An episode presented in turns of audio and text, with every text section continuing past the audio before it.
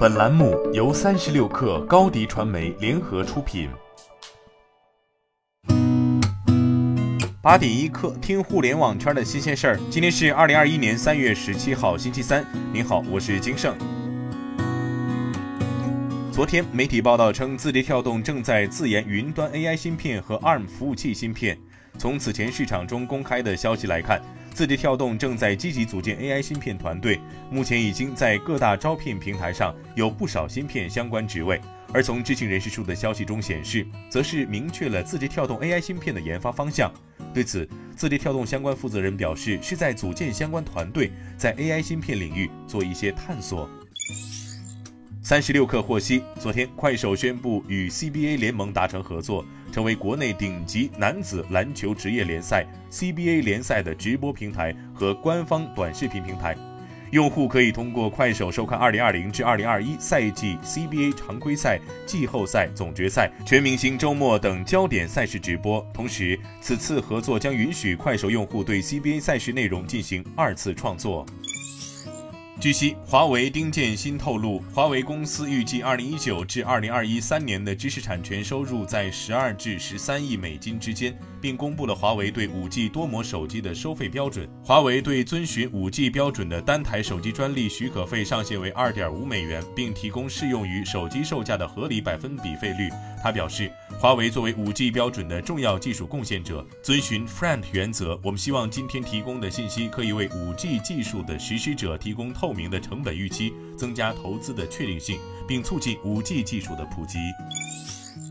据中汽协统计分析，二零二一年一至二月销量排名前十位的 SUV 生产企业共销售一百零一万辆，占 SUV 销售总量的百分之六十五点七。在销量排名前十位的 SUV 生产企业中，与上年同期相比，十家企业销量增速均超过百分之三十。其中，长安汽车、长城汽车、东风本田、广汽本田和华晨宝马增速均超过百分之一百。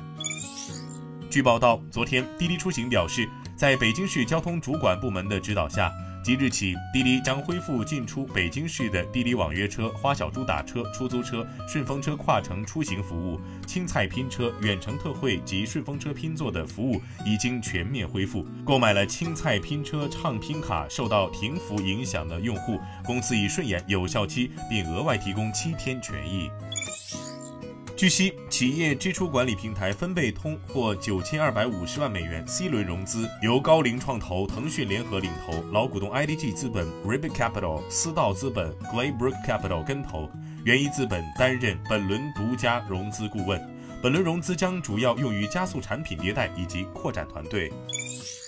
据了解，近日杭州市市场监督管理局联合支付宝推出放心消费单位在线公示功能。持续推进放心消费创建工作数字化改革。消费者在支付宝的蚂蚁企业信用小程序内搜索“放心消费单位”，即可搜索到杭州市范围内已经创建的放心消费商店、餐厅、工厂等单位。同时，消费者可以通过点赞按钮表达对企业服务、消费体验的认可，如发现商家行为与承诺不符服，也可以通过反馈按钮提交评价或投诉。